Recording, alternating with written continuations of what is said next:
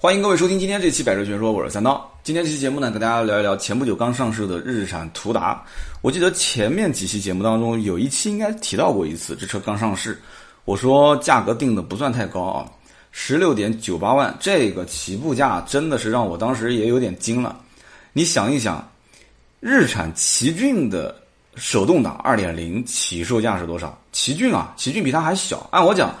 一般正常情况下，大家都是以什么样来定一个车的定位啊？一个是排量，一个是大小，对吧？途达的大小比它要大，排量二点五起步也比奇骏的二点零要大，但是这个二点五的手动入门竟然定了一个比奇骏二点零的手动还低一万块钱，所以当时我也惊了，我说这车这怎么个定位呢？这价格看来定的也不算高啊，而且二十四点五八万顶配，顶配是四驱，对吧？四驱而且带一个牙签式的差速锁。带锁四驱硬派越野带大梁，基本上该有的都有了，对吧？高速四驱低四都有。我说这车定价不算高，还可以啊。我觉得这车应该讲卖的还不错。那么前段时间呢，就去 4S 店跟这个之前认识很多年的老朋友啊，就聊天去试这个车。我问他，我说这个途达应该卖的还不错啊。因为定价也不算高，老百姓的眼睛都是雪亮的，这个硬件配置相对还不错，那肯定有人懂货嘛，对吧？识货的人自然就愿意掏钱。我也知道这种车内饰肯定是比较粗糙，对吧？这个车子相对来讲配置可能跟传统的这种 SUV 比起来也要稍微略差一些。我说卖的怎么样？你知道对方是怎么回答的吗？对方说先叹口气啊，唉，他说一张订单都没有。我不可能吧？上市到现在一张订单都没有啊。好，真的是这样，厂家给呃日产的 4S 店没有任何的任务，也不压货，啊，4S 店给这个车呢也没有任何的优惠，因为毕竟刚上市的新车嘛。那么现在问的人多，但实际买的人是一个都没有，所以我觉得就很奇怪这件事情啊。所以今天这期节目跟大家好好的分析分析，就是为什么这个日产的途达，大家如果在网上看同行的一些媒体的宣传，包括一些文章。你会发现几乎都是一致好评，都是一致好评啊！各种测试，各种越野路段，啊，就各种竖大拇指啊！这车不错，非常不错，好！就唯一无非就是吐槽吐槽，说这个后面的啊刹车是鼓式的，这个有点说不过去了。这很正常啊，对不对？很正常。为什么呢？它本身就是跟拉瓦拉一个一个平台，你也可以把它当成是一个拉瓦拉拉了一个皮变成了一辆 SUV 嘛。但之前帕拉丁。跟拉瓦拉跟这个车之间都有渊源，我们后面也会再说这里面的一一些就是相关联的事情。所以拉瓦拉这个皮卡它本身就是鼓刹，对不对？所以这样子一改改头换面变成一个 SUV 之后，它这个鼓刹没来得及换成这个盘式刹车，不很正常吗？啊，所以很多的一些媒体在吐槽，但是我看到了大多数人基本上是不太愿意提这个拉瓦拉这件事情啊，大多数的人还是想把这一辆车往啊城市 SUV 上去靠。而且要把它的这个四驱的性能尽量的凸显出来。那么为什么 4S 店到目前为止没有订单呢？我觉得几个问题。第一个是宣传的这个点不对头，肯定是有问题的。第二个就是这个车在定位方面，换句话讲，也就是说，光顾着打外面的对手，没有看到自己 4S 店到底遇到了什么样的一个现实情况。这话怎么理解呢？因为我毕竟是从销售出身。在日产的 4S 店，基本上去看车的人就那么几类，要不看看轩逸，对吧？轩逸的销量大家都有目有目共睹的啊。要不就是去看看这个奇骏，那奇骏的销量也是相当可观的啊。天籁呢，你说跟谁比啊？你要日系老三样，那基本上天籁那应该也就是排个第三吧。有的时候偶尔能奔个第二。这个你要再把德系的什么帕萨特跟迈腾放在里面，那在 B 级车前三名基本上靠不到它。啊，它很难能进到说 B 级车的前三，所以说天籁不算是日产的一个这个比较主力销售的车型。好，你现在把这一个途达往东风日产的 4S 店一放，东风日产的 4S 店都是一些什么车？基本上都是偏家用的，而且都是这些。我们其实可以这么理解，能最终选日产的人都是冲着。这两排软软的沙发啊，开起来也是啊，舒舒服服的这种感觉，就放弃了操控，就是要它舒服，要安静，要配置啊，基本上就是要这些东西的。就这一类人对日产品牌的这种好感度比较高。好，现在把这还是郑州日产啊，应该卖的车本身就是郑州产的，你还把这个，你把这硬派越野丢在东风日产的 4S 店里面去卖，就很奇怪。而且这个车也很奇怪，是郑州日产跟东风日产同时在卖，也就也就是说，你到任何郑州日产和东风日产的 4S 店都能买到这个车。所以大家可以想象一下，这个车子如果是放在郑州日产，郑州日产都是什么车？都是一些商用车，对吧？旁边一个拉瓦拉，一个大皮卡，跑上去一看，这车首先就不谈买回去，到处都是有限行。虽然有一些城市解禁了，但大多数的城市还是限行，我不可能考虑，对吧？那么其次，本身皮卡的内饰就那种造型，再加上旁边的一些商用车，那就更不用看了。你这边放一辆。啊，途达那就是在矮子当中拔将军，对吧？你一对比，觉得说，哎，这个途达感觉还不错。但你放在东风日产就不对了，东风日产旁边是楼兰，楼兰旁边是奇骏，你这边放一个途达，那对比起来真是没有对比，没有伤害啊。所以，这个厂家可能认为说，来买途达的人都是跟竞品去比，都是跟撼路者啊，都是跟什么哈佛的 H 九啊，都是跟这个帕杰罗的劲畅，都是跟这些车去比。但实际上，到 4S 店看这个车的人是怎么比的？是跟旁边的奇骏去比，真的一点都不夸张啊！这是销售面临的一个非常现实的情况。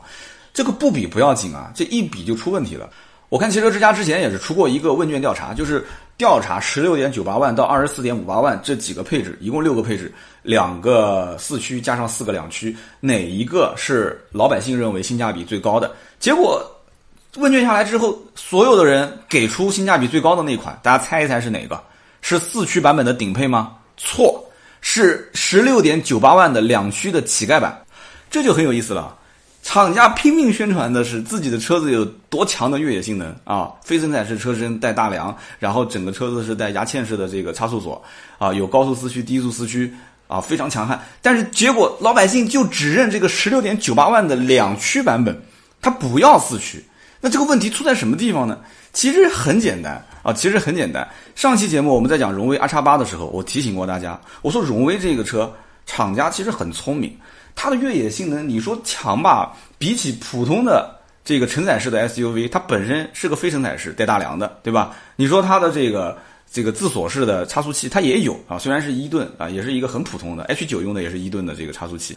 荣威其实很清楚那个 R 叉八的车型啊，我跟你谈越野，在越野这个里面，N 多的车子是分分钟给你秒了，对不对？谈越野性能没意义，而且谈的越多，很多人越是认为你这车是不是越野性能好了，舒适度就差了呢？所以他很聪明啊，他就是我告诉你，我是互联网，对吧？互联网化 SUV，我这里面有很多的一些东西，你可以拿去玩。我的车子舒适度不错，空间更大一些，造型你看怎么样？造型不错吧？他就是冲着这些东西去卖给那些人，卖给那些所谓的年轻人，或者是或者是像我这种，就是心里面住着年轻人的中年的油腻大叔，对吧？那么。就是带有一定的越野性能，虽然说这种也带也带锁，但是这个一吨式差速锁跟这种嵌入式差速锁差距实在是太大了，根本就不是一点两点啊！所以因此，它的那个车子你要比越野性能，可能比不过今天我们聊的这个途达，但是那个车的销量一定是比途达多得多得多，根本就不用想，用小脚趾细想都可以想得出。那么我跟销售去聊这个车子，既然十六点九八万，大家也觉得说。这个价格也不高，也挺认可性价比的。那为什么一张订单都没有呢？这个问题到底出在什么地方呢？我刚刚前面讲了一个大环境，也就是说，东风日产也在卖，郑州日产也在卖。我问的是东风日产的这个销售，那他跟我讲，这个车真的是卖不出去啊。现在目前我觉得几点，目前这个车子没有优惠，对吧？奇骏现在优惠基本上两万五到三万。然后你拿十六点九八万跟奇骏十七点九八万去比，你虽然是二点五配置，两个人放在一起呢，好像也大差不差。有的是你有的，有的是他有的啊，你没有的他有，他有的你没有。但是真的不会有太多的人真的为了说是选一个二点五，然后选择这个拉开车门里面整个的内饰差别那么大的一款硬派越野车，他还是会偏向于去买那个相对看起来啊空间可能略小一点，但是舒适度更好一些的，配置更高一些的奇骏。对不对？二点零就二点零吧，反正二点零也也不是不够开，你说是不是？很多买这个车的，原来开的可能都是一点六，甚至排量更小的车，甚至可能以前就没车，他对这个排量没什么概念。两点五那可能油耗还高，我还养不起，我可能很多人是这种想法。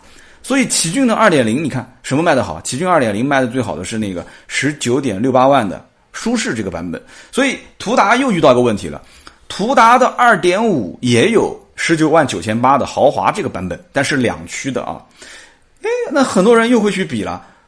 大多数买奇骏的都是买十九万六千八的，跑到旁边一看途达，哎，也有一个，而且还是两点五的，十九点九八万，那我就比一比，一看，哎呦，鼓刹啊，这个 奇骏是盘刹，呃奇骏是电动助力，一开轻轻松松的，很舒服。它这个呢，对吧？机械液压啊，怎么这么重啊？你这方向怎么这么沉啊？啊，那其他的承载式和非承载式车身开起来感觉那更不一样了，是不是？抬头一看，哟，奇骏全景天窗它没有。啊，什么倒车的时候全景摄像头这些，低速巡航这些，就是客户本来是有可能选途达的，跑过来一看奇骏，再看看途达，再摸着良心想一想，平时有多少机会去越野？结果呢，本来是看途达的，跑到 4S 店逛了一圈，把奇骏2.0给买回去了，就肯定会出现这样的情况，所以这是很麻烦很麻烦的。那么再再说这个2.5四驱吧，那在现场如果说就是不是之前已经想好了，我就要买它的这个啊牙签式的差速锁硬派越野。带大梁，我要它的低速四驱，我就要冲着它的这个越野性能来，而且我对比的就是之前那些撼路者啊，或者是这个帕杰罗劲畅，就是你除了这种直奔主题的人，除此之外啊，除了这些人，除此之外，跑到这个 4S 店一看，哎呦，两点五啊，哎，那奇骏也两点五啊，哦，两个都是两点五啊，哦，那两点五四驱你顶配多少钱？哦，途达卖这个二十二点八八万，嗯，那奇骏那我就比一比，二十三点九八万呗，对吧？也是四驱嘛，也是豪华。两个车一比，我的个天，奇骏又多了一堆配置，啊，又多了一堆配置。但没有人会看到说这里面一个是 CVT 变速箱，一个是 7AT 的变速箱，也没有人会去具体的去对比和研究这里面的越野性能。就两个车定位完全不一样。但是实际的消费者到了日产的 4S 店，就是我刚刚讲的这一幕，这是最真实的，而且每一天都在上演的。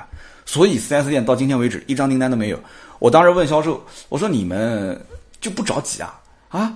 你赶紧让啊！两个车子价格如果定的都差不多，而且我感觉途达这一次定价定的还不算高，你就给他优惠个两万到两万五不就行了嘛？对不对？你把价格差距跟这个骐达再拉开一下嘛，那不就行了嘛？这样的话，很多人想一想，平时对吧？中国人不经常这样嘛，就是反正也不用，但是总归得想，对吧？我虽然我不用，但是我会想着我将来这个车得干什么，你就给他描绘啊，将来对吧？带着一家几口人，然后出去。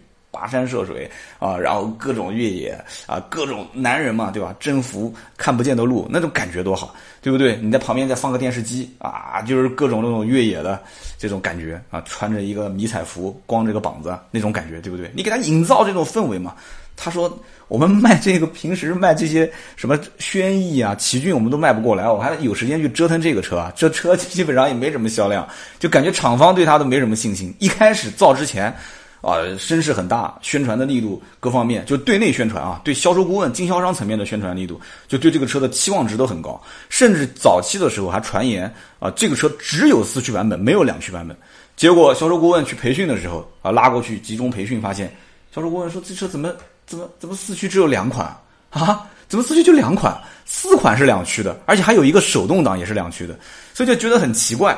啊，就很多销售去之前是打了鸡血，但是培训完之后回来，就感觉好像就自己都没有什么太大的信心了。而对于途达这个车，两点五的顶配跟次顶配差两万块钱，其实在我看来啊，顶配次顶配差两万，虽然东西差的还蛮多的，胎压监测啊、主动刹车啊、全景探头、定速巡航、什么皮质方向盘、主驾驶电动调节、LED 大灯、自动头灯、防眩目、定耳，你怎么算这一笔账，两万块钱还是值的。但是我要告诉大家。如果真的是冲着这个四驱性能去的人，反而不会买顶配。那当然你不差钱嘛，那就另当别论了。就是这两万块钱也是钱，很多人其实要的就是它的这个骨子里的东西，而不是说我追求舒适性。我要真追求舒适性的配置的话，那我不买这个车了，我就买旁边的奇骏不就行了嘛？对不对？我甚至买楼兰不就行了嘛？所以这款车就出现了一个宣传的点和实际的 4S 店的销售。成了一个错位，就老百姓跟实际接受到的广告之间的差别太大了。你别看我们同行天天在那边，呃，唾沫星子横飞的那边讲各种越野性能特别好，特别好，但是没用啊！这你讲完之后，市场上起了多少的效果？没起到什么效果。这可能也是跟南方这边城市基本上没有太多人对这种硬派越野。呃，特别感兴趣，基本都是北方或者是西部很多人在玩，这也是跟路况有关。南方基本上都是城市化了，想找一个这种特别烂的路也很少。你跑到西部，跑到北方，有的时候你可能去一个村啊，去一个什么小镇上啊，对吧？荒郊野岭的，你就可以直接开始撒野。啊，在南方基本上很难，就是想找这样的路就特别特别困难。前两天我去试那个英菲尼迪 Q 五零 L 顶配啊，带那个线控转向，我想找一个就是比较呃就是碎石路面、比较颠簸的路面，我想去试一试，就是呃它的线控转向方向在颠簸路面上面会非常稳。绕了一圈，我在河西那个地方绕了一大圈，找不到，实在是找不到。那可能有人讲我找的地方不对，你可以往下向向下开，对吧？就像我住的雨花这个位置，再往下啊到谷里，再往下，你可能能适当的找到一些地方。那说不定这些地方又被圈起来，也不让进。嘿 嘿所以想找一个这种能玩越野的地方很难。我曾经有一次是跟南京这边的，应该是越野一族的一个分会吧，跟他们去玩这个越野。也是开了好久好久，在一个废石山啊，就是踩石头的一个废弃的一个废石山的那个地方，啊，大家玩的特别嗨，特别起劲，呃，中午连吃饭都找不到地方啊，饿着肚子，然后嗨完了，下午两点多钟跑到个地方去吃饭。所以说这一类的硬派越野车的销售真的是跟环境有关，你一定要定位非常精准，你找对这一帮人，你就能把这车推出去。啊，你要如果找不对，那对不起，你这车子可能你就会介于城市 SUV 跟硬派越野车之间，你如果一旦是夹在这两个车型中间，就是客户既觉得你好像也挺舒适的，你不是太偏越野，然后又有人认为你是偏越野又不太舒适，那对不起，这个车的销量肯定是不行的。所以我觉得这个途达啊，就犯了一个这种就是在宣传和实际的市场层面两边脱节了这样一个错误。你宣传的口子过于强调你的越野性能，那么你在你的车型定位上面，也就是说你的车型的配备方面，你就应该是两点五四驱作为一个最主打的销量的这个车型。两点五的四驱，你就直接从最低配开始开始怼，然后怼到它的中配和高配。你可以配置两款两驱，一个手动两驱，一个自动两驱，然后直接就是四驱的低配、四驱的中配、四驱的高配啊，四驱的旗舰版配四个。这种搭配我觉得才合理，这样的话大家就知道了哦，原来其实途达这个车是主打四驱的这种硬派越野，而两驱只是相应来讲拉低一下价格，可能对于那些啊对这车造型啊觉得还不错，空间还不错，呃要个带大梁的车，完了之后就适度的轻度的啊带一点点越野性能就可以了。那这一类用户也有啊，对吧？把它当一个货车来开，对吧？把它当成一个。就是本来想买拉瓦拉的，但是跑过来看这个车，说那我就买这个车吧，对吧？你皮卡很多地方还还禁止进市区啊什么的，很麻烦。所以，我当时跟销售聊的时候，我说你们为什么就不着急呢？因为厂家本身没给任务。厂家没给东风日产任务，也没给郑州日产任务啊！这个车是东风日产 4S 店跟郑州日产 4S 店都能卖，而且我跟那个销售聊天，他也跟我讲了一个很有意思的现象。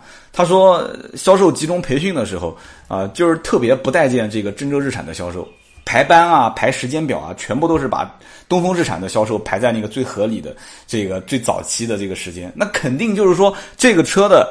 厂商是对于东风日产的这个销售端特别特别的看重嘛？但是通通过我通过我这么多年的销售分析，我觉得这个车的销量以后说不定还就在郑州日产的 4S 店里面。你不要认为说郑州日产好像啊卖一些商用车啊，好像网点比东风日产少很多，环境不一样啊，环境不一样。刚刚我前面已经分析过了，郑州日产是卖什么车的，什么样的人啊，摸着门找着用。可能用这个地图啊，找着这个郑州日产的 4S 店，最后找到了这个店，进去之后，他来了就是要买的。但是东风日产不是的啊，东风日产不是的，销售卖这个车的难度要大很多，所以培训的待遇不同。然后我跟销售讲，我说厂商没定任务，你们好像也不着急，反正也先静观其变。但是我给你提的醒就是，这个车目前宣传和定位是有问题的，赶紧让价。我跟你说，赶紧让价。为什么我说要拉低一些价格？聪明的这个 4S 店或者聪明的市场部的人，他应该能摸得清楚这里面的点。我给大家分析分析啊，为什么要赶紧让价？你其实现在优惠个两万到两万五，并不亏啊，并不亏。你跟奇骏之间，奇骏能卖，你怎么不能卖呢？对不对？而且来的人本身他就是在拿奇骏跟这个车对比，虽然就是骨子里你去看，你觉得我对比这些人根本就是不懂车啊，完全就是不懂车。他懂不懂车不关键，他有钱。这个是最关键的，你说是不是？你他跑过来就是看空间的，啊，然后一开始是被这个车气场可能是吸引了，说一看哇，这车这车外形哇，真的是挺唬人的啊！你看那整个的中间的前面的进气格栅的那个高度，然后整个车辆的腰线哇，这么大，挺唬人的。那很多人喜欢开这个车嘛，对不对？开出去比邻居的车子要可以俯视它啊，比它大一圈。邻居觉得说我的天，你买一个车子多少钱啊？那怎么着也得二三十万往上吧？哎，那还好吧，三十万上路啊。其实买的是个最低配手动挡啊，三十万上路，哎，那关键问题是。这个车你在外观上吸引人，这是一件好事，这不是什么坏事情。但关键问题，你一拉开车门一看，我的个天哪，这内饰全是硬塑料，对吧？除了最低配啊，都是一个七寸的小屏幕啊，这个也能接受。但是你再看看后面的鼓刹啊，然后再看看这里面的相应的一些点，那很多人就知道了啊，我想要的东西和你给我的东西还是有区别的。那么剩下来就是说，我对你价格优惠上还是一定要有。相应的要求，我刚刚前面不讲了吗？如果说这个车一毛钱优惠也没有，在旁边放了一辆奇骏，优惠两万五到三万，那基本上都会转头去买奇骏。就是你销售跟他解释半天没有用啊！你跟他说那个奇骏是 CVT 变速箱，这个是 7AT 变速箱，你要搞清楚，这个 7AT 的变速箱不是用在日产的高端车型，也就是我们自家的天籁，就是用在英菲尼迪的车上啊！你看我现在奇骏用的是 CVT，这个话不能讲啊！这个话一讲，你反而是把自己他本来要买奇骏的，你又把奇骏给贬低了，对不对？他说哦，那你说了半天，原来 AT 变速箱好，你 CVT 变速箱传动效率不好是吧？哦，那我我再考虑考虑吧。你这话不能讲啊，所以就两头为难，你知道吗？对不对？你要不能讲说七 AT 变速箱多牛啊，你 CVT 变速箱不好。你要是说了这个，那也出问题；你要不说这个，那也出问题。所以你要搞清楚，这个车子到底卖给什么样的人。你这个客户能不能真正转到途达这个车上？或者说他本来是来看途达的，可是这哥们儿什么都不懂，他就是冲着这是一个日产的新的 SUV，它就是一个长得特别大、特别唬人的一个 SUV，我过来就是看看空间、看看配置。好多客户就是这样，真的是这样。所以遇到这样的客户，千万不要拿这些呃什么牙嵌式的差速锁啊、承载式的带大梁啊。Q225 发动机啊，7AT 变速箱啊，别跟他整这些东西，你就告诉他这车现在性价比怎么样啊，空间多大，配置怎么样，哪些配置是奇骏上面是没有的，然后再拉出一些其他的同级别的，他可能除了比奇骏啊，还可能比比途观啊，或者是比比啊什么什么 RAV4 啊，你就拿这车的一些配置啊、空间啊这些跟大家去比呗，那怎么办呢？所以在这个基础上，我觉得啊，适当的让价还是有必要的。虽然厂商没给任务，然后 4S 店好像也不是特别着急，但是。这一类的用户啊，如果你真遇到懂行的，真遇到懂行的，一定是要把他给抓住。为什么？大家琢磨一件事情啊，什么样的人喜欢开硬派越野？什么样的人喜欢开？我刚刚前面描述的一种人，就是他可能不太懂这是个硬派越野车，他只不过觉得日产出了一辆新款的 SUV，我去看一看，哦，好像比奇骏更大一些，好像空间不错。但是肯定会有一部分人，他真的是冲着硬派越野过来买的，来了就是看两点五四驱的好。我们去分析一下身边什么样的人开这种车，这种车首先对于厂家来讲，它不跑量可能也不挣钱，对吧？不跑量也不挣钱，但是对于很多喜欢这种车、买这种车的人，第一，大家分析分析啊，我说对不对啊？第一，这种人真的是很喜欢车，很喜欢开车，很喜欢玩车，对不对？所以他会是身边那些朋友当中比较懂车，或者说是很懂车的这一个人，是不是？所以这些人对。身边人买车的影响度是非常非常大的，这第一。第二个，这些人呢有钱又有时间，你没钱没时间，你怎么可能玩越野呢？是不是？有钱有时间，特别好玩。一般好玩的人也好吃，所以你不信，你参加越野俱乐部，你看呢？越野俱乐部的人除了会玩还会吃啊。然后呢，有钱有时间，就算是可能有些人买的不是特别高档上百万的车，可能十几二十万，就像这种车，但是最起码他有时间啊，这一点很关键啊。不 没钱我们不谈，他可能有时间，所以。大量的花时间出去玩越野，出去跟人一起啊豁车，一起去搓饭，对吧？一起去去玩，一起聊天，所以这些人呢有大量吹牛逼的资本。哎，听清楚没有？他们有大量吹牛逼的资本，所以跟别人吃饭撸串的时候，这些人他就可以说自己的故事。说故事的时候，但必然是说车，对吧？这不就是给车做广告吗？是不是？你说我们平时开一小轿车在路上，我跟你吹牛逼吹什么呢？没什么可吹的。但是这种硬派越野车，如果真的拿出去玩的话，它有大量可吹牛逼的这种情节啊，可吹牛逼的故事。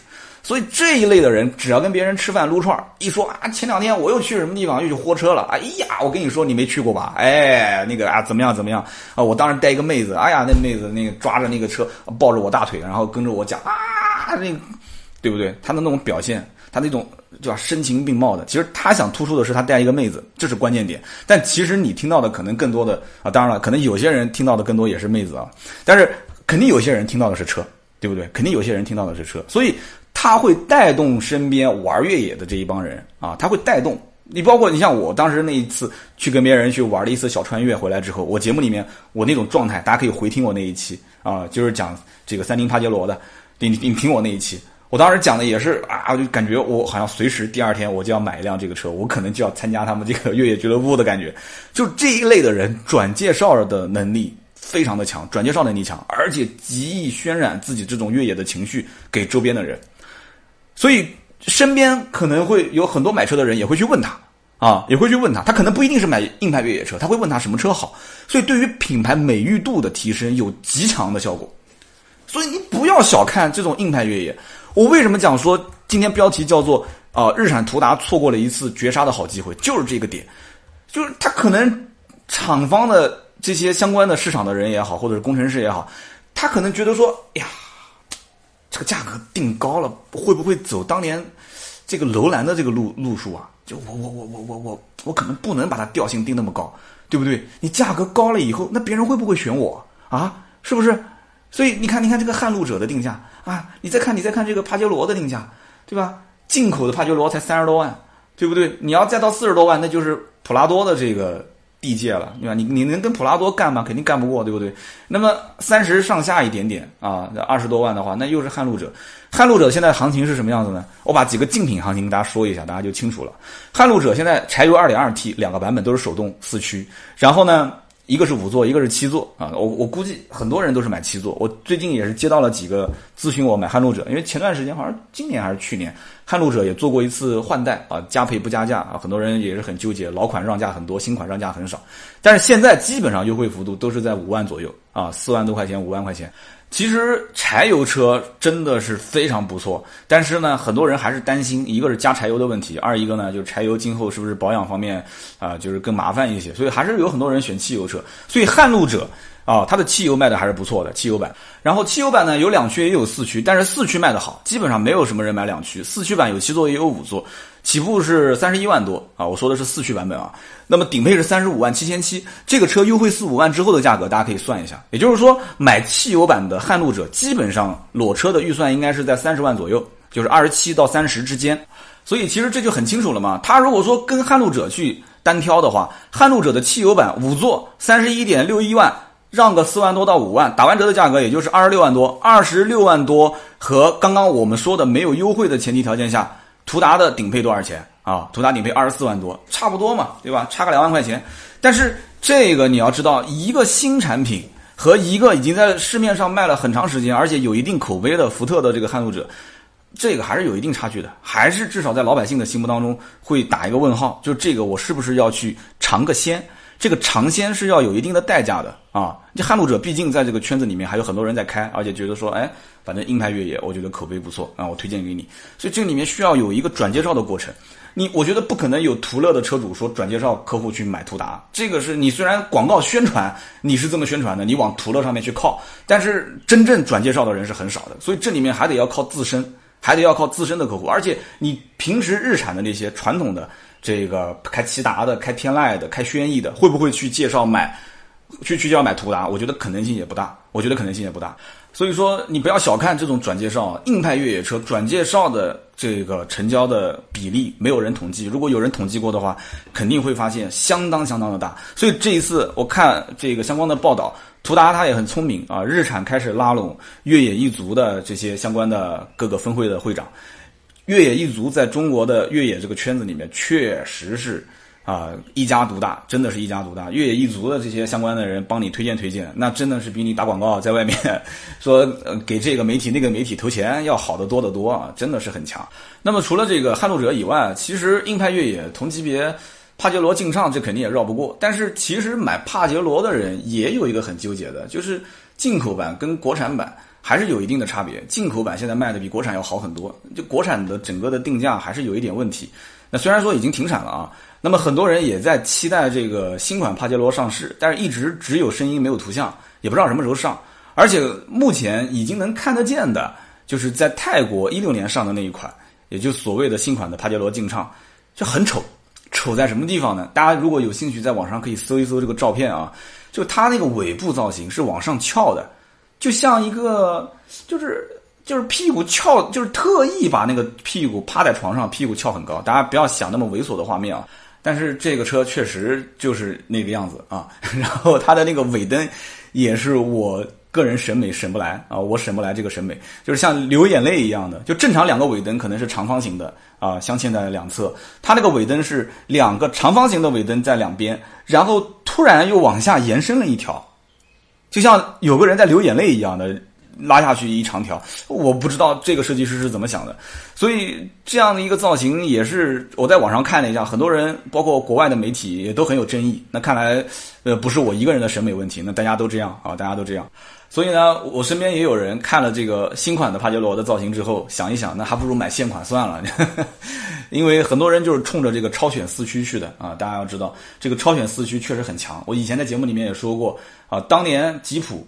啊，因为很多都是用于战争嘛，啊，在亚洲这边某一场战役啊，就是吉普车从美国运不过来怎么办？所以就在日本找了一个代工厂，那找的是谁？就是三菱，所以三菱就把这个吉普公司的相关的四驱技术吸收回来之后，再加以改造。就有了这个超选四驱啊，非常强悍啊！我说这个中国合资了那么多年，怎么就没把很多国外的这些四驱技术给消化掉呢？对吧？消化掉之后，再把它给进行突破，那就很强了。所以刚刚我前面在讲到这些开硬派越野车的时候，我也想提一点，就是你别看现在自主品牌的 SUV 的量非常的大哦，有的车动不动销量一个月四五万台，而且很多的国内自主品牌。各种型号，各种什么蓝标、红标啊，各种运动、呃时尚、普通版本，就各种造型。你不要看有那么多车，但是真正实质上、实质性的掌握核心技术，我指的是什么？你比方说，就像我今天聊到这个车，有个点，可能有的人没太在意啊。它的七 AT 的变速箱是指是加特克这个公司，我以前介绍过的。这次北京车展，我还特意去他们展台看了一下，这个加特克的公司在日本。有很多人应该也听说过啊，我以前在讲日产啊、讲日日系车的时候也聊到过，它可能 CVT 变速箱比较有名，但是这个 7AT 的变速箱是只供应给日产和英菲尼迪的这个相关车型啊。虽然有人可能知道这个加特克本身就是啊日产的子公司啊，这个我们也确实承认它也是日产的子公司，但是这个很强悍。中国现在也有一些汽车品牌在研究这个相应的变速箱，但是 AT 变速箱的难度比双离合变速箱要难得多得多啊！这里面不仅仅是匹配的问题，还有可靠性的问题。你要知道，这种车本身去玩越野的，你知道这些玩越野车的人平时都怎么开车吗？啊，他万一要是陷在那个泥地里面了，或者岩石路面，那人家那是逮到油门使劲轰啊，对不对？你甭管是别人的车还是自己的车，你你出不来就是面子问题啊！这个特别是中国人，你这面子问题，这个我你出来玩你现在这个地方出不来，那多难看，是不是？你使劲轰油门啊！你要知道，这个使劲轰油门可是对变速箱的扭矩的承受有非常高的要求的。我们可以这么理解：如果说使劲轰油门的那一刹那，转速飙升到六千转、七千转，你如果不升档，那对不起，这变速箱出故障的概率会非常的高。所以很多的变速箱都会有这个扭矩的输出限制。你如果一脚油门轰下去，六千转、七千转，你就算切的是手动换挡模式，它也会默认给你升档。这个你你不能给你降这么任性的操啊啊！但是这个就不是，这个七 AT 的变速箱就可以，你就使劲的轰油门，你使劲轰没关系啊，你轰到红线我也不给你升档，你不信你去试试看嘛，就是这样嘛。就这个七 AT 的变速箱，可想而知成本还是很高的。啊，还是下了血本的，但关键问题就在于谁认这个东西呢？啊，奇骏是肯定不会用的嘛，奇骏 CVT 变速箱，所以你跟他聊这些东西，很多客户，你除非真的是玩越野的，他知道哦，这个变速箱可以的，成本很不错，然后低速四驱，你把扭矩放大两点七倍，正常这车是一百八十四匹，二百五十一牛米啊，你最多你分值的时候可以爆发六百多的牛米，嗯，基本上也够我玩了，够我用了。这些点其实大家想一想，在我们正常的。自主品牌的 SUV 里面有多少的车会跟你聊这个东西？大多数就是拉个皮，一个轿车底子，对吧？拉个皮做成一个 SUV，大家看着也挺开心的啊，摸着也挺开心的，坐着也挺开心的，你就开呗，对不对？毕竟你也不是去玩纯越野，你要玩纯越野那都怂了。所以现在当下中国的消费市场，其实十到二十万这个区间啊，真正说拿这个钱去玩越野车的少，绝大多数还是在买。轿车或者是 SUV 紧凑型的 SUV，这个途达我觉得是挺吃亏的。但是呢，还是那句话，我觉得这是一个好的开始，肯定到后面慢慢就有人会懂了，说哦，其实我损失一些舒适性，损失一些所谓的什么内饰的真皮缝线包裹啊这些东西，但是我得到的是真正可以到一些这种啊玩沙呀、玩岩石啊、玩雪地呀、啊玩一些大倾角啊，我我可以去穿越啊。那这些人如果真的都觉醒的时候，那这个车销量可能就起来了。但是目前来看，很难很难。为什么这么说呢？其实你看，在基本上同行当中的这个视频里面，绝大多数是在放大这个四驱性能，测试的也很专业。你比方说，呃，某一个同行，他当时是在一个封闭式的这个环境里面，然后去试交叉轴的这个馒头包，然后去试三个滑轮组的开放攀爬架。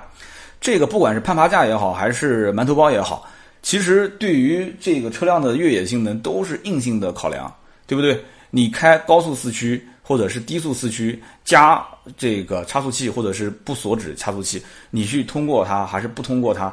当然了，虽然说这个视频啊，后期都是任人打扮的小姑娘啊，也可能我一次两次都没过，我最后过了那一次，我剪出来，然后因为充值了嘛，所以就跟你说啊，这个大家看啊，越野性能还是非常强的。当然了，我讲的是有些车会这么做啊，我并没说今天的这个途达，今天这个途达其实真的越野性能还不错。为什么呢？因为它毕竟后桥带一个牙嵌式的差速锁，这个差速锁只要一开，只要一开，那基本上我觉得没什么太多的路过不了的啊。这确实很强，不管岩石路面、泥沙路面、雪地路面，还是应付一些大倾角，我觉得相对来讲还是比较厉害的。你看那个视频里面就很明显嘛，就他过那个三个滑轮组的时候啊。第一次是用一个高速四驱，没有加锁，完了之后那个在上面打滑，打的不成样子啊，那几个轮子滋原地打滑，车子走不了。然后你只要一开低四，一开这个差速锁，那过那个滑轮组几乎就跟走平地一样的，停都没有停就过去了，非常强悍啊！这一点我觉得该夸还是要夸。这个车子其实说白了，在当下这个环境里面，我觉得真的是营销方面还是出了点问题，而且整个的。4S 店的销售层面、培训方面啊，或者说是这个车型的定位，还是有很大很大的问题点，就不能跟这个传统的承载式车身的 SUV 去进行过多的对比。这个车子只要跟承载式车身的，比方说自家的奇骏一比，我觉得就出现很大的问题。一试驾也会出现很大的问题，包括震动、包括噪音啊这些。都会有问题，因为带大梁的车子本身开起来就不是很舒服，你再怎么调，你都不可能太舒服。所以呢，我们今天聊这个途达，我最后讲两点啊题外话。首先一点就是，你不要忘了这个车郑州日产生产的。大家知道，郑州日产的 SUV 当中最有名的就是帕拉丁，帕拉丁这个车已经停产很长时间了。那么这个途达上市，虽然讲在东风日产和郑州日产都在卖，但是在我看来，它其实就相当于是一个帕拉丁的新款车型。啊，这个虽然说法不是很严谨啊，但在我看来就是这样。那么这个车的定价也好，或者说是为什么会出两驱，出一个那么低的配置，价格也不高。我在想啊，这里面会不会有一种可能性？这只是我一家的猜测啊，这不代表官方啊。就是什么可能性呢？你要知道，帕拉丁以前是被评为十大政府采购经典车型之一，这个不是我吹牛逼，你在网上可以自己去搜啊。因为我很早很早以前就看过一篇报道，后来我又上网看了一下，呃，被证实了，确实是的，十大政府采购经典车型，那还有这种这种排行榜，我真的我觉得也很奇葩。然后呢，帕拉丁呢，它在政府采购的这个过程当中，SUV 车型所有的 SUV 车型当中中标率高达百分之七十。这个数据我不知道有没有做政府采购的听友，也可以你留言回复一下，我说的对不对啊？在很多的一些执法部门里面，你可以看到院子里面停的都是帕拉丁啊，特别是有在西部的一些朋友，你可以去看一看，我讲的对不对啊？很多的执法部门用的车都是帕拉丁，而帕拉丁你想哪一年停产？最后一代是一三款，基本上我在二手车市场能看到的，一四年上牌，呃，一五年上牌的好像都很少，基本都一四年前后最后一批，到现在一八年也该换了。啊，也该换了，对吧？政府的车辆该换了，执法部门的这些车辆该换了。那么换什么车呢？对不对？大家有没有想过这个问题？换什么车呢？啊，所以这个为什么要造个两驱，造个那么低的配置？你一听就懂了嘛，对吧？就还将来中标率百分之七十呢，对吧？将来是不是还能再中几个标，把之前的这些帕拉丁直接换成途达？很有这个可能性啊！你不要认为是在开玩笑啊，这是我的一个推断。那么除此之外，我觉得这个车还有一点，大家一定要了解清楚，就是这种车本身在动力方面，因为它很重，它既然带大梁，它肯定比普通 SUV 要重一些，所以它开起来它就加速性不会那么好。所以你如果说我平时比较喜欢开那些啊，就是动力呼之即来啊这种车型，那对不起，我觉得你不要考虑这个车。这个车一定还是要根据它的越野的这个性能，以及你实际的平时使用过程中是不是要应付很多的一些烂路啊，甚至于包括你平时是不是经常要拖货，经常要去一些野外去露营什么的，你去看一看就知道了。因为这车我看到了它的后备箱，我的个天呐，这后备箱巨大，开口很大。啊，而且很深，基本上目测来讲，应该能装很多很多东西。很多人可以把它当成小货车来用，但是呢，它的这个后排座椅又不能就是放倒之后纯平，所以基本上想当一张床来用去休息休息，基本上不行啊。当床肯定是不行了。这个车子在后备箱两侧还能看到两个杯架，所以基本上可以百分之百推测，这个车在后面的小改款应该会上这个七座版。而且它同级别的竞品车型也是有七座版的，所以这车不可能以后只有五座，肯定会有七座。如果说两驱版本入门的价格十六万多，稍微再贵个几千块钱，能上一个七座版，我觉得它跟奇骏就可以拉开差距啊，拉开差距。这也是为什么我觉得它跟奇骏之间啊，就应该是用七座和四驱这两件事情来区分开的一个最好的点。真的是这样子，就他就完全错了这个时机啊！我觉得你现在来的人都是买奇骏的，但是你旁边如果放一个价格比它低，然后这个空间又比它大，还是七座的一个版本，奇骏的七座也只有二点零跟二点五各有一款，而且价格卖的还都挺高的，也不是。大家重点去选的车型，这两个七座版本基本上没有人会买，大多数人买的都是五座的奇骏，所以我觉得途达是错了一个比较好的机会，错过一个非常好的机会。你就把你的二点五配一个七座，你如果没有四驱的话，你如果有四驱又有七座，价格再定低一点，那更好，你说是不是？所以今天我聊那么多，就对于对于这个途达硬派越野车的我的一点自己的看法，呃，实话实讲，像到了我们这种年龄啊，有的时候就开始，呃，做一些断舍离的事情。现在这个词是很流行，所以大家可以想一想啊，到了我们这个年龄，可能就知道自己想要什么，不想要什么，就不再贪图一味的大而全。那么在这个情况下，有的时候你只要满足了我一到两个点，我可能就是你的一个用户，而且你其中这一个点是我以前没有玩过的。对吧？我没有玩过的这个点，我可能就会为他买单。所以途达，我觉得错过了一个真的是非常好的时机。这就是我今天对于途达这款车型的一些观点。以上就是呃今天节目的所有内容。那么下面呢，就是我们关于上一期以及再上一期充值节目的这个互动环节。上期节目呢，我们聊的是荣威 R 叉八，其中一位听友叫做时速七十五英里，他是这么说的。他说：“其实我对于现在这种非承载式车身的车型越来越不看好。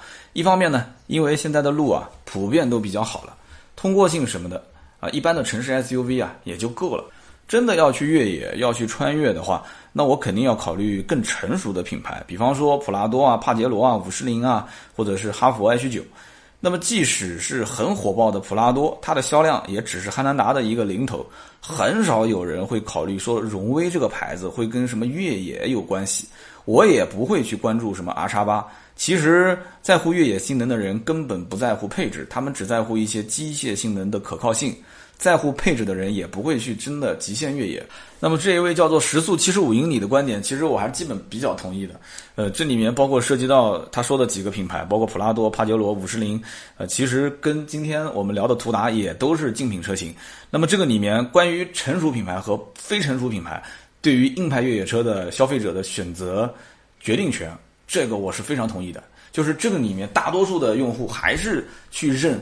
就是在硬派越野车当中去认那些已经很成熟的、有过迭代的这种老牌子，想要让一个新客户去认一个新品牌，我觉得是很难的。这里面除非真的是有，呃，大咖级的老前辈去推荐，说啊，你可以去买这个车，没问题的啊。那他可能反过来会问，那你怎么没买？他可能会说啊，那我这之前早几年前就玩这个车了，如果我现在换，我会换啊。你除非有人帮你站台，有这种。越野界的大咖给你站台，然后你再自己稍微合计合计，有可能啊，有可能会去选。那么这是第一个，第二个就是他关于说到城市道路越来越好，所以这些非承载式车身的车型，我是越来越不看好。这一点我倒觉得，呃，我有一点点小小的疑问。首先，我以前在这个城市化进程不是特别快速的时候，在以前很多的一些城市路比较差的时候啊，就比方说。呃，十几年前，十四五年前，对吧？零四年前后，那个时候你要知道，城市 SUV 也是一个爆发式增长啊。那个时候 CRV 的第一代不都上了吗？是不是？零四年前后，那么硬派越野车反而也没见到卖的好啊。帕拉丁也卖了很多年了，那帕拉丁为什么在前几年还停产了呢？是因为这个路是越修越好了吗？我觉得这个不是一个主要的原因。换句话讲，真的一个路特别好的情况下，开硬派越野和开城市 SUV 反倒是差别不大，是不是？你想啊，你在城市道路开一马平川，但你要是去一些反而。比较呃，这个坎坷、比较泥泞的一些道路，你城市 SUV 跟这个硬派越野，那差别反而就大了。所以以前在这种烂路的情况下，硬派越野车跟城市 SUV 之间通过性是可以比较的，舒适度也是可以比较的。那么现在跑到了城市的这个一马平川铺装道路上，这两个车的舒适度，你不信你到 4S 店去试一下你就知道了。你要不是什么特别专业的人，你只能感觉到说，哎，怎么感觉开这个。途达这个车子晃动啊，就整个车都在晃。它为什么？它带大梁的嘛，它要晃就整个车都在晃。哎，怎么整个车都在晃？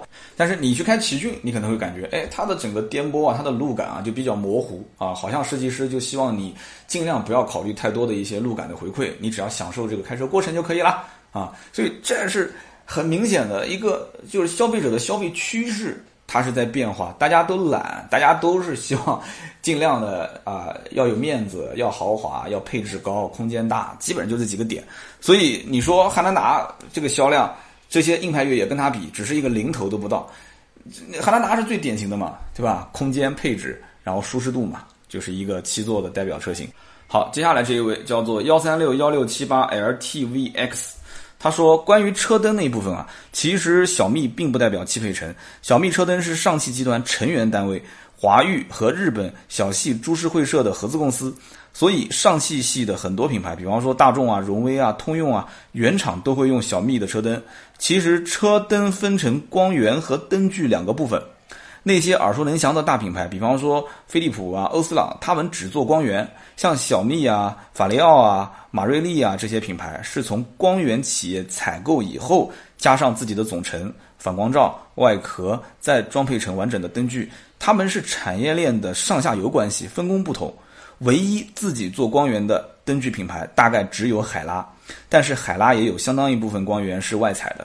这位听友不用讲，要不就是主机厂内部的这个员工，要不就是专门专业做车灯的，可能哪个灯厂的这个员工啊，很专业。前段时间在北京车展，我这个采访，呃，也可以说是直播合作吧。一个是欧司朗的亚太区的市场总监，当时他也提到了这一点，就是说，哎，我欧司朗是只做光源的，所以关于灯具的设计，有的时候我们参与，有的时候是他设计好了以后，直接从我这里啊采购我们的光源。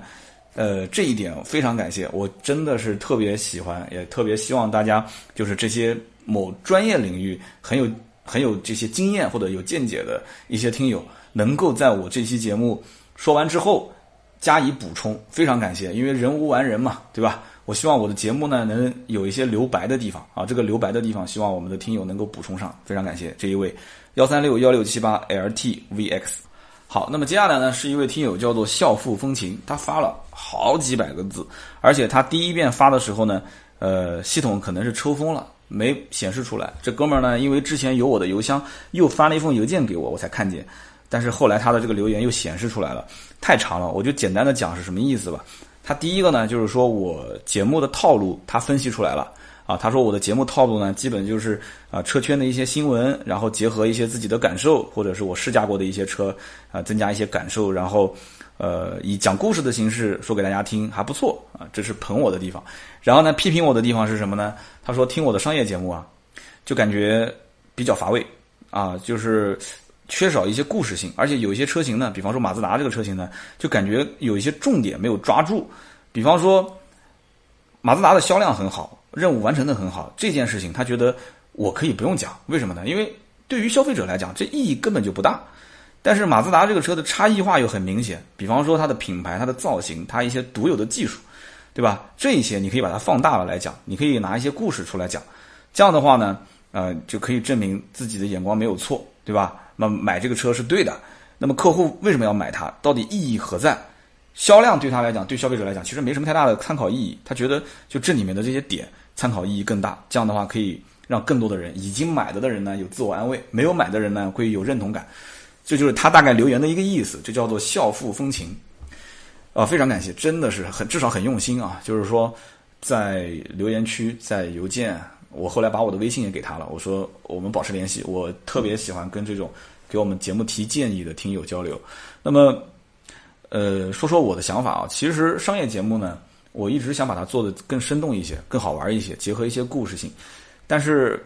这里面涉及到很多阻力啊，这个阻力呢来源于，就是各家公安公司、执行公司跟汽车品牌之间的沟通啊，因为汽车的品牌的厂家领导都是很好说话的，我经常会参加活动跟厂家领导聊天，都是没关系没关系，你们自媒体不要一味的夸我们的车啊，你们可以发表自己的观点，你们可以说我们的很明显的一些缺点都没有关系的，对吧？我们要教会老百姓怎么去选好车，当然了，我们的车本来就很好，对吧？所以就是厂方领导一般都是这么跟自媒体沟通的，但是执行公司的、公安公司的这些相关的呃同事们呢，他们是怎么玩的呢？他们就是说，拜托，尽量说好话，多说好话，能不说坏话就不要说坏话。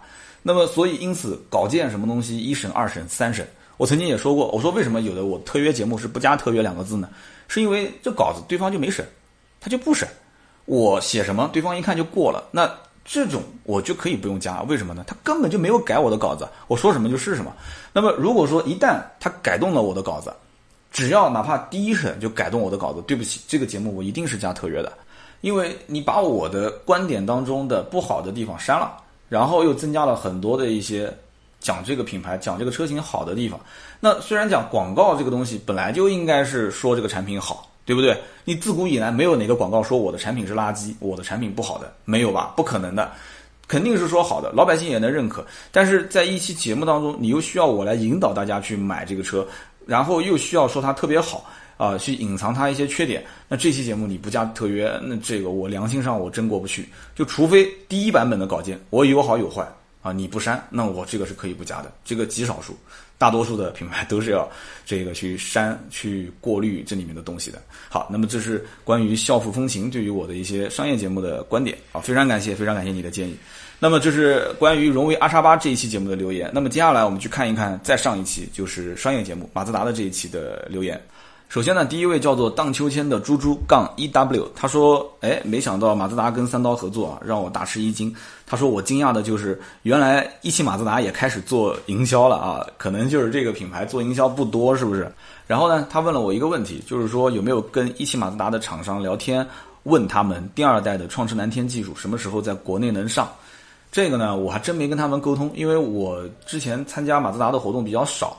这次也只是跟公关呃有过联系，就是说做一期广告投放嘛。那么第二代创世蓝天技术，我在网上有之前跟同行聊天，呃，也有看到过相关的论坛的一些，应该也是内部的人士做的一些这个相关的报道。那么首先一点呢，这个在欧洲，在国外基本上发布也要到今年年底了啊，也到今年年底了。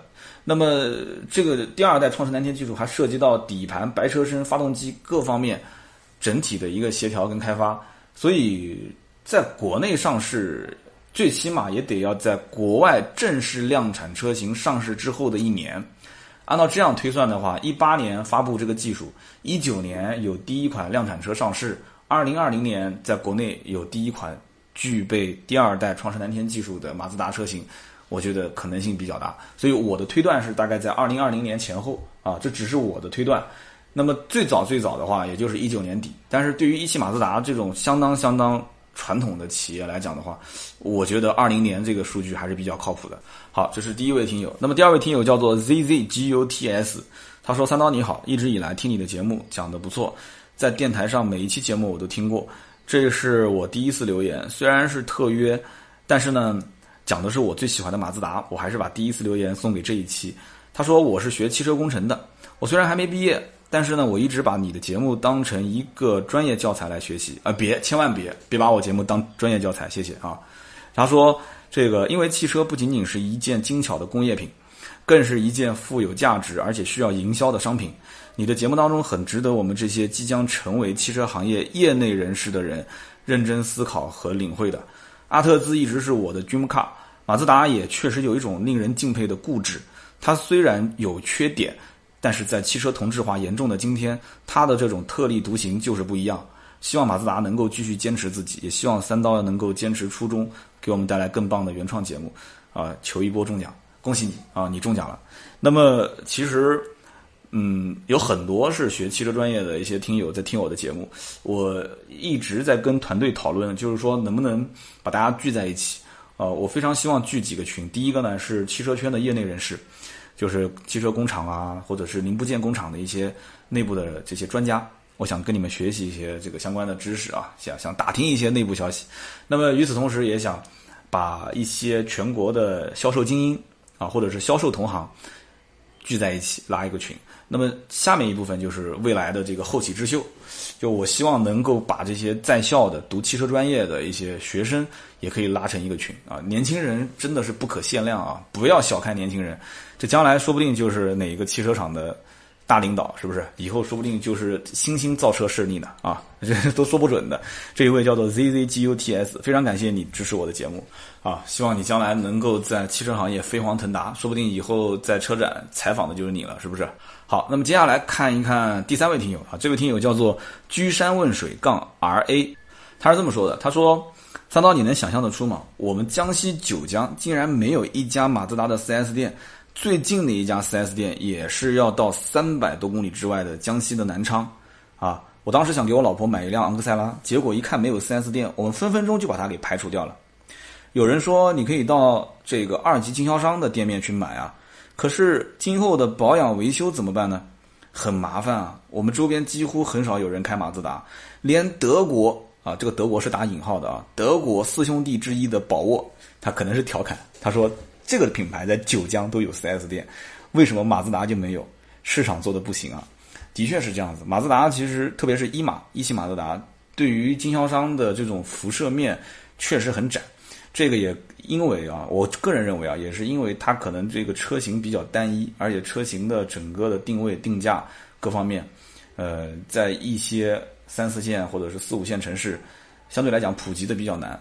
你讲这个什么所谓的宝沃，宝沃很多的这个营销理念，虽然讲起来什么德国四强，但它很清楚，它的价位摆在那个地方，开出去呢，就是对吧？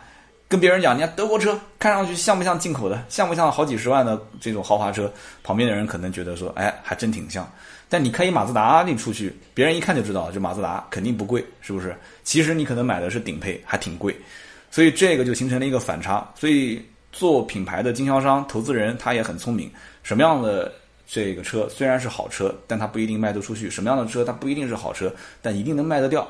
它是以赚钱为目的的，所以很遗憾。但是这也是反映了一个很真实的现象。非常感谢啊，非常感谢这一位叫做居山问水杠 R A 的听友的留言，谢谢。好的，以上呢就是今天节目的所有的内容。更多的原创内容，其实大家可以去关注我们的微信订阅号，搜索“百车全说”。我们每天都会有原创的图文，还会有我们的视频，也会在上面更新。如果说想要更简单，通过朋友圈来看的话，可以加我们盾牌的微信四六四幺五二五四，你加他一下，平时在朋友圈就可以看到我们的一些小动作啊。好的，今天节目就到这里，我们下期接着聊，拜拜。